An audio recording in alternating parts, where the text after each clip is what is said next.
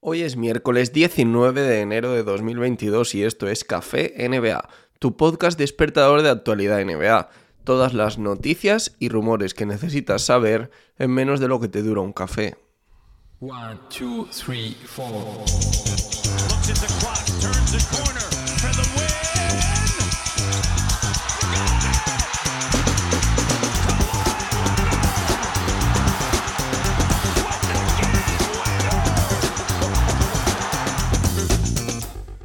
Os dejo como siempre el enlace en las notas del programa, tanto a mis redes sociales como al nuevo podcast que acabo de subir sobre Mesa NBA en el feed de Hablando de NBA, donde vuelvo a tener una charla distendida con Alejandro Ruiz de Back to Back Podcast. Por cierto, tengo también en las notas del programa un enlace para que os suscribáis a mi newsletter gratuita de noticias y actualidad NBA.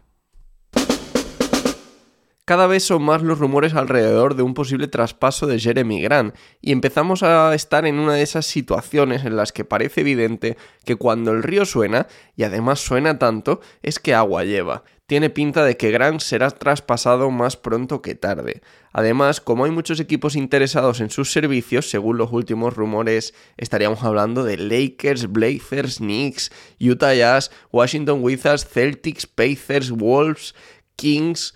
Parece fácil que alguna de las ofertas de estas franquicias termine siendo del gusto de los Pistons.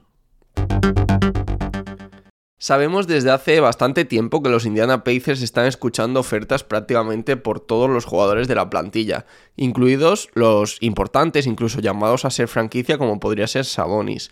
Pero hasta ahora no teníamos el detalle sobre qué estaban pidiendo por cada uno de ellos. Pues bien, tenemos un poquito de información. Empezamos por Miles Turner. Los Pacers están pidiendo a cambio del pivot dos primeras rondas del draft o una primera ronda del draft y un jugador joven con proyección de futuro. También tenemos información sobre la situación de Caris Lever, por el que parece que los Pacers estarían pidiendo una primera ronda y un jugador joven. Los planes de la franquicia pasan por traspasar a toda la plantilla, con la excepción de Malcolm Brogdon y el rookie Chris Duarte. Además, quieren aguantar también en el equipo a uno de los hombres altos, sin preferencias sobre Sabonis o Turner, el que no consigan dar salida. Tenemos más rumores, los cuento así de forma breve porque tampoco hay mucha más información. Los Rockets ponen en el mercado a Eric Gordon por el que también exigen una primera ronda del draft. Los Denver Nuggets tienen interés en conseguir un traspaso por el jugador de los Spurs, Brim Forbes. Parece que los Nets estarían ofreciendo al joven Nick Claxton a diversas franquicias con el objetivo de conocer su valor de mercado. Lo cierto es que tenían bastante esperanzas en la temporada de Claxton y parece que no está llegando a las expectativas, por eso empiezan a mover un poco el árbol. En el podcast del lunes os comenté que Bol Bol no había sido traspasado finalmente a los Detroit Pistons porque no había pasado el reconocimiento médico. Pues bien, ahora ya sabemos el motivo. Bol Bol necesita operarse del pie y será baja durante los próximos tres meses después de operarse. Se sigue retrasando el regreso a las pistas de Kendrick Nunn.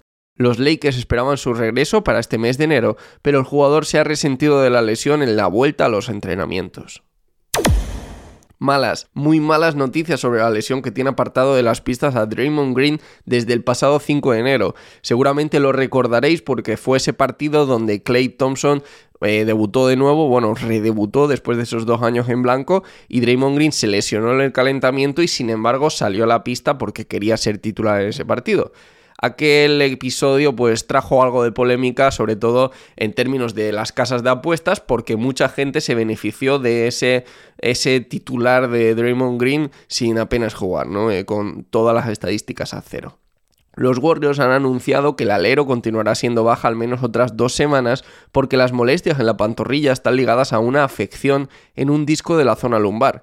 Para un jugador de sus características, de su peso, no sé yo si esto es una muy buena noticia.